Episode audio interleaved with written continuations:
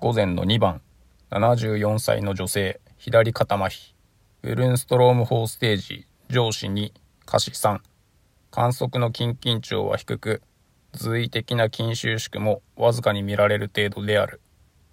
平行棒内立位は中等度解除が必要で、左下肢は膝伸転移を保持することが困難で、体重をかけると膝折れが生じる。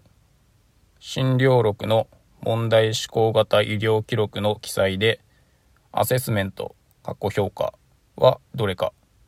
1、左下肢の筋力が低下している。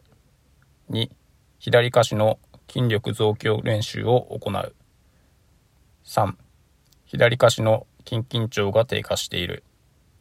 4、左下肢に超過失装具を使用し、立位練習を行う。5、左下肢の筋緊張低下により体重支持力が低下している。SOAP、 SOAP で書く診療録の方法かなと思います。S が訴え、 subject の S で、O が客観的な情報、 object の O で、A がアセスメントの A で、えー、まあ評価になりますね。で、P がプラン、介入とか治療になります。